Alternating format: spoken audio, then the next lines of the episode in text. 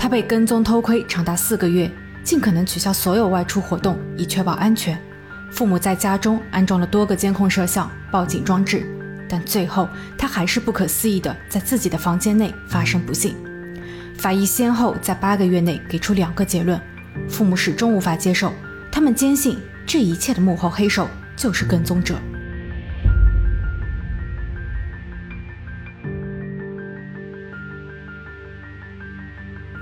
哈喽大家好，我是鬼灵异。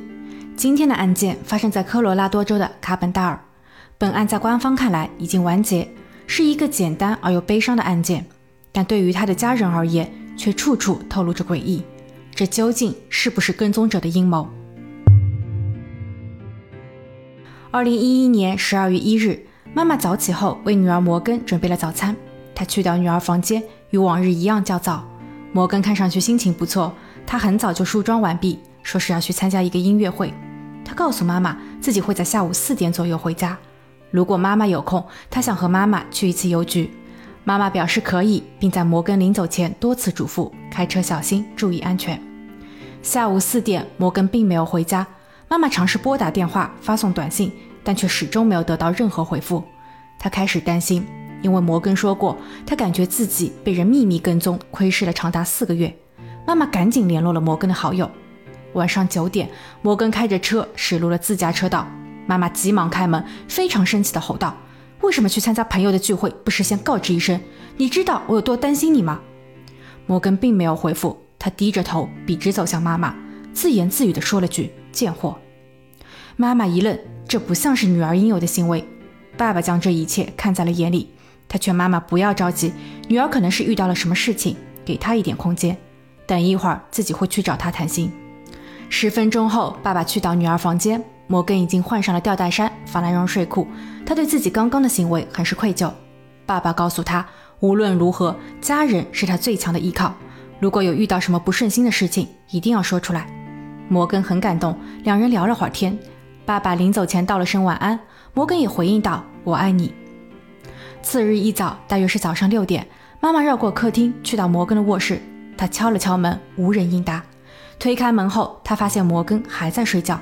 他一边叫着他的名字，一边摇晃着他，但摩根却没有任何的响应。妈妈惊慌地发出了尖叫。爸爸闻声冲了进来，掀开被子，发现女儿屈膝侧躺在那儿，双目圆睁，瞳孔中充满了恐怖的漆黑色。他将女儿抱到地上，做了 CPR，但一切都无济于事。妈妈赶紧报了警，她知道自己已经失去了女儿。警员抵达后，要求父母离开房屋。他们勘察了现场，并分别对父母做了笔录。在把摩根运走时，警方还带走了他的笔记本、日记、照相机和手机。此时的父母已经泪眼婆娑，他们拿出了女儿生前的照片。二十年，他们的缘分竟然如此短暂。摩根是他们第三个孩子，与哥哥姐姐一起在牧场上长大。他从小就自带光环，总能吸引到别人的目光，聪明灵气，才华横溢。喜欢写作、摄影、芭蕾舞、钢琴，偶尔还会到厨房展露一下厨艺。但摩根从小就患有肠易激综合症，导致其肠道功能偏弱，还经常伴有腹痛、头疼。医生为他开了阿米替林，他一直以低于二十五毫克的最低剂量服用。十几岁时，女儿告诉父母自己需要摆脱药物，以免产生依赖。不久后，他就再也没有服用过。通过运动、瑜伽、健康饮食来调理肠胃。案发时，他非常健康，还规划了自己的未来，想要成为一名律师。但所有的一切却在2011年12月2日戛然而止。当天下午晚些时候，妈妈接到了警局的电话，说是警方已经完成了必要的调查工作，家人可以安排后事了。妈妈再三确认是否已经彻底查清楚了，警方很肯定，于是父母决定将其火化。案发十七天后，法医报告显示，他属于自然离世。是由于急性间接性卟啉症导致，父母非常惊讶，这是一种遗传性的代谢紊乱疾病，但家里并没有人患此病。妈妈尝试与法医沟通，八个月后，经过进一步的检测，法医将其过世的原因更正为药物过量所导致的自杀式行为。这一结论让所有人震惊。摩根开朗阳光，他总能给人带到希望和信心。其脸书的最后一句留言是：“我热爱生活。”他怎么可能用这种方式离世呢？这样的定论让父母无法接受。面对媒体和公众他们道出了更多诡异的细节。妈妈说这起案件与神秘的跟踪者有关。案发四个月前摩根在一天晚上遛狗时发现一个黑影正在紧跟着自己。他非常害怕抱起爱犬狂奔回家。摩根开始变得紧张甚至患得患失不敢在自己的房间内洗澡。一周后的八月二十日，他特意带上了沐浴用品去到妈妈那儿。妈妈告诉女儿自己就在浴室外，但当女儿洗到一半的时候，她尖叫着冲出了浴室，并告诉妈妈有一个人正在窗外偷窥着自己。爸爸喊来了警察。他们在浴室窗外的地上发现了脚印，但那个人似乎已经逃离。当警察离开后，妈妈突然想起自家的车道路口处有安装过探头。爸爸迅速调阅了视频，惊讶地发现，在三位警员离开后，有一个陌生男子也跟着走了出去。他是谁？他为什么会在这？爸爸又一次叫来了警察，他们取走了录像，称会继续追查此案。爸爸则开始在家的周围安装更多的摄像监控。八月三十日，妈妈报警说，女儿摩根听到有人在她的窗外敲击玻璃长达十五分钟，全家人都不敢出去。但当警员抵达时，似乎一切正常，回看监控录像也没有发现异样。摩根吓得不轻，他在接下去的一个月里都与父母同睡。十月二十五日，有一辆陌生的汽车在入夜后驶入他家车道，车主下车了，他探头向里张望，但没过多久又离开了。妈妈和摩根都认为他就是同镇的基南。摩根曾在年初时与基南就停车问题发生口角，确切的说是与基南的女友争论了两句。基南恶狠狠地瞪了摩根一眼，之后摩根就一直很忌惮这个人，但似乎警察也并没有找基南谈话。所以当女儿在十二月发生不幸时，妈妈的第一反应便是非法跟踪者，或者就是基南。他好像每隔一段时间都会不请自来，而他的每一次出现总是神秘且又恐怖。摩根的朋友也表示。摩根在这几个月里都不敢随意出门，他总是担心会有人对他不利。他还劝说朋友们要小心，这个小镇已经不安全。这时，爸爸说，除了上述的异常外，他还发现了更多细思极恐的细节。在案发前一晚，自己明明看到女儿已经更换了睡衣，但次日一早，床上的摩根穿的是便服，他被换上了牛仔裤，拉链没有拉，纽扣也是打开着的。难道他被侵犯了吗？奇怪的是，女儿昨晚穿的那身衣服不翼而飞。女儿的卧室看上去很乱，像是被洗劫了一样，一片狼藉。床上的两个枕套、抽屉里的一些珠宝、妈妈送给她的手镯都不知去向。女儿的爱犬和小猫被关在了内置卫生间，卫生间的灯亮着，窗帘被打结扎起，而这些都有违女儿平时的习惯。更重要的是，被发现时的女儿头发凌乱，额头上有流血，下嘴唇红肿，鼻子上有淤青。脖子也呈紫色，整个人处于瘫痪状态。她的手指摆出了奇怪的姿势。爸爸知道女儿在学习手语，后来肢体语言专家也确认，这个手势代表着英语字母 K N N 的缩写。难道说女儿在暗指凶手吗？但警方却直接排除了谋杀论，因为他们认为家中并没有人为闯入的痕迹。他们甚至都没有采集包括在窗台、窗帘、门把手、衣服、女儿体内、颈部、手指等地方的相关 DNA 或指纹。另外，报告显示药物服用过量，在女儿的体内检测到了阿米替林和肌肉松弛剂，但女儿在近期根本没有吃这些，家里也从来没有配肌肉松弛剂。父亲在案发后的七年走访了所有相关部门，先后有二十七位病理专家为他查看数据，其中的两位很肯定地表示，这并不是简单的用药问题。对此，警方并没有给出更多的解释，只是强调内部的调查没有纰漏，第二个定论不会有偏差。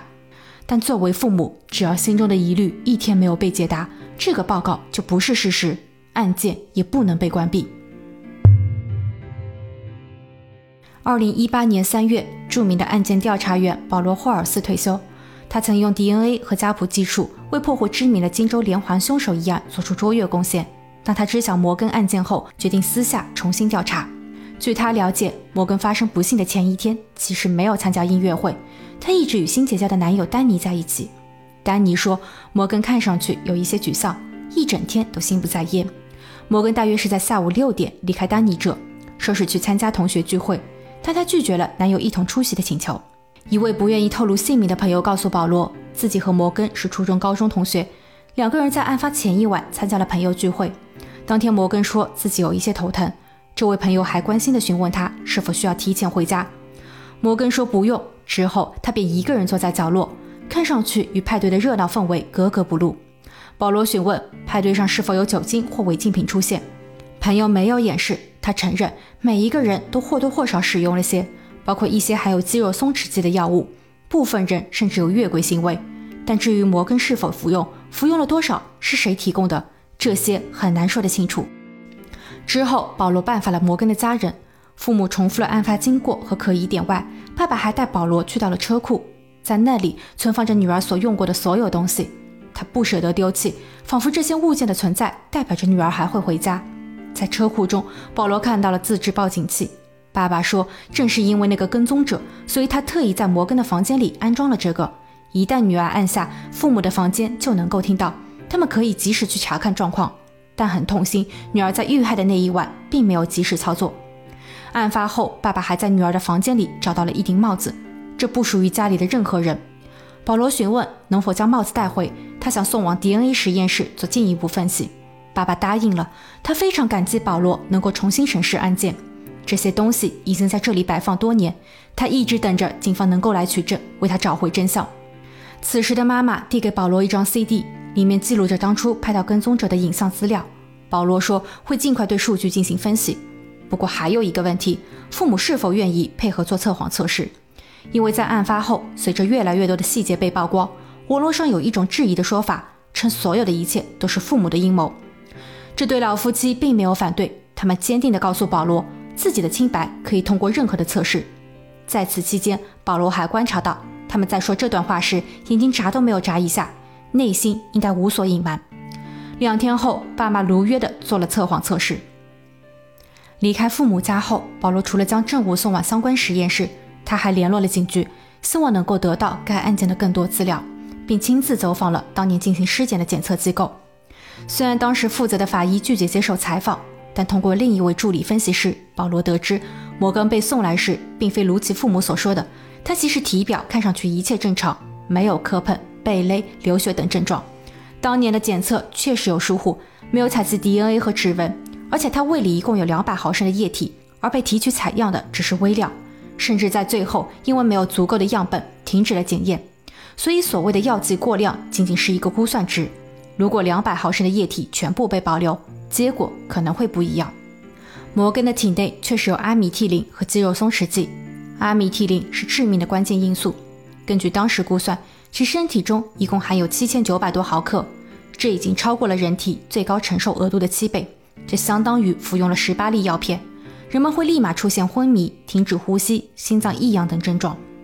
不过，摩根的血液里并没有检测到酒精或是违禁品成分。保罗询问这样高浓度的阿米替林是否可能是被注射进体内的，助理分析师否定了这一假设，他称这应该是直接服用。几日后，关于跟踪的监控数据也被解析出来。拍摄的照片和视频品质很低，只能依稀辨出。八月三十日，摩根被人偷窥后，车道的监控摄像中确实出现了一个男人的背影，他似乎躲在暗处，直到警员离开后才现身。他看上去像是一个中年男子，微微发福，胆子似乎很大，因为走出时的样子大摇大摆。而十月二十五日，那位莫名驶入他家车道并下车张望的男子，则是一头黑色短发、身材苗条的年轻小伙。他短暂停留后立马走开，这与之前的判若两人，几乎可以认定两段视频两个人。妈妈曾猜测十月二十五日监控视频中的人就是基南，但警方有对他提审过，他否认了一切，并称自己是通过女友才知道这里住着摩根，而且他不认为他们之间有过节。所以妈妈认为的基南跟踪是否存在什么误会？又过了一周，保罗拿到了警方所提供的案发当日影像资料。在他仔细查看后，得出了一个可怕的结论。他认为父母两人可能产生了类似于曼德拉效应的记忆偏差。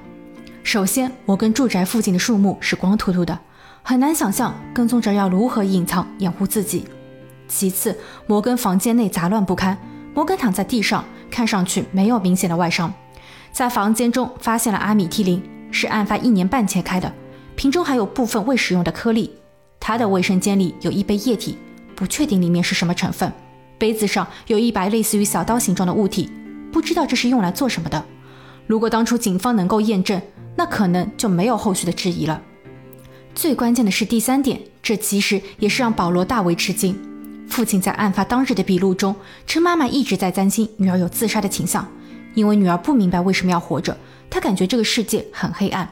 而母亲的笔录中则更明确地记录着，她一直在抱怨摩根从不整理床铺，睡觉前几乎不换睡衣。他说自己的女儿精神负担很重，一直都很沮丧。这些都与现在他们所说的大相径庭。与此同时，测谎中心的负责人联系了保罗，关于摩根父母的检测报告已经有了结果。他们在案发时间、现场证据等方面的回复没有问题，但当爸爸被提问到是否有做出某些行为导致女儿的不幸，例如劝说女儿服用止疼药，案发当日是否在听到妈妈尖叫声时已经知道了噩耗？当妈妈被提问到是否夸大了跟踪者的故事，摩根是否有说过跟踪者是他的幻想时，两人都表现出了撒谎的微表情。保罗很清楚，发展到这一步，整个案件已经被解开。在保罗告诉爸妈调查结果时，他们一边落泪，一边责怪自己的不称职。强烈的内疚，无法面对的真相。随着时间的流逝，他们宁愿相信自己所认为的才是事实。或许摩根早就出现了心理问题，他不是故意选择极端或不辞而别，他的内心很挣扎。当他想要求救时，已经药性发作，导致了整起意外。但跟踪者真的是完全虚构的吗？可他在现场遗留了一顶非常可疑的帽子。保罗说，经检测，在上面一共发现了三个 DNA，其中的一个主要 DNA 来自于一个未知男性。到目前为止，现有的数据库中都无法匹配成功。或许这一切真的就是一场跟踪者的阴谋，但也或许只有等到 DNA 匹配成功的那一刻，才能完全解开父母心中的那个结。